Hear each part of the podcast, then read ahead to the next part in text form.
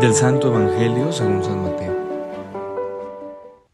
Jacob engendró a José, el esposo de María, de la cual nació Jesús llamado Cristo. Cristo vino al mundo de la siguiente manera. Estando María, su madre, desposada con José, y antes de que vivieran juntos sucedió que ella, por obra del Espíritu Santo, estaba esperando un hijo. José, su esposo, que era un hombre justo, no queriendo ponerla en evidencia, pensó dejarla en secreto.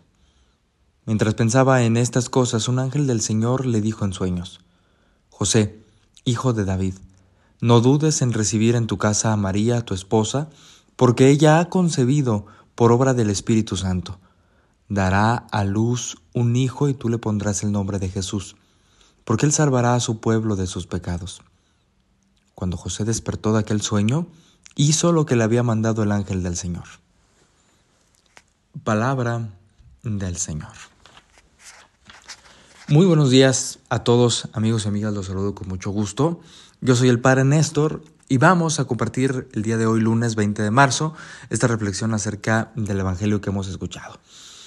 Em, el día de hoy eh, celebramos la fiesta de San José. Sí, me van a decir que el calendario dice el 19 de marzo, claro que sí, pero por alguna disposición litúrgica, el día de hoy eh, estamos eh, en esta solemnidad de San José. Así es que felicidades eh, a todos desde ayer y hoy, también se vale todavía, los que llevan este nombre por título de José. ¿Qué tenemos que aprender nosotros de la figura de San José? Pareciera que los evangelios nos dicen muy poco, ¿verdad? Muy, muy, poco de este hombre eh, tan justo como lo eh, califica el evangelio que hemos escuchado. José era un hombre justo, era un hombre que conocía la ley y la observaba de tal manera. Pero dentro de esta justicia en la observancia de sus leyes, como buen judío, también había un grado de bondad muy alto, porque es aquel corazón el que hace eh, no evidenciar a María a pesar del hecho de estar esperando, ¿verdad? Y ya por medio del mismo relato del Evangelio, como eh, nos dice por medio de sueños, que induce a, a José a tomar sin temor a María por esposa. ¿Y qué valor eh, es para todos el que de repente lo que nosotros vamos observando en la vida como válido, como bueno y justo, lo repliquemos en nuestras verdaderas acciones. San José es el hombre del silencio, pero también es el hombre de la acción.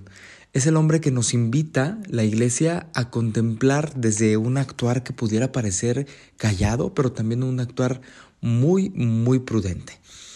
¿Cómo nosotros podemos replicar estas enseñanzas y cómo podemos ser, a imagen de San José, hombres eh, y mujeres no solamente justos, sino también buenos, bondadosos? Esta bondad que ha sido dada en cada uno de nosotros al ser imagen y semejanza de Dios y al ser de alguna manera capacitados, ¿verdad?, con aquellas virtudes y con aquellos dones que el Señor ha puesto en nosotros para que replicándolos a su imagen y semejanza podamos siempre hacer el bien, obrar en rectitud y obrar en justicia, estamos llamados, ¿verdad?, a explotar y dar lo mejor de sí, de nosotros mismos.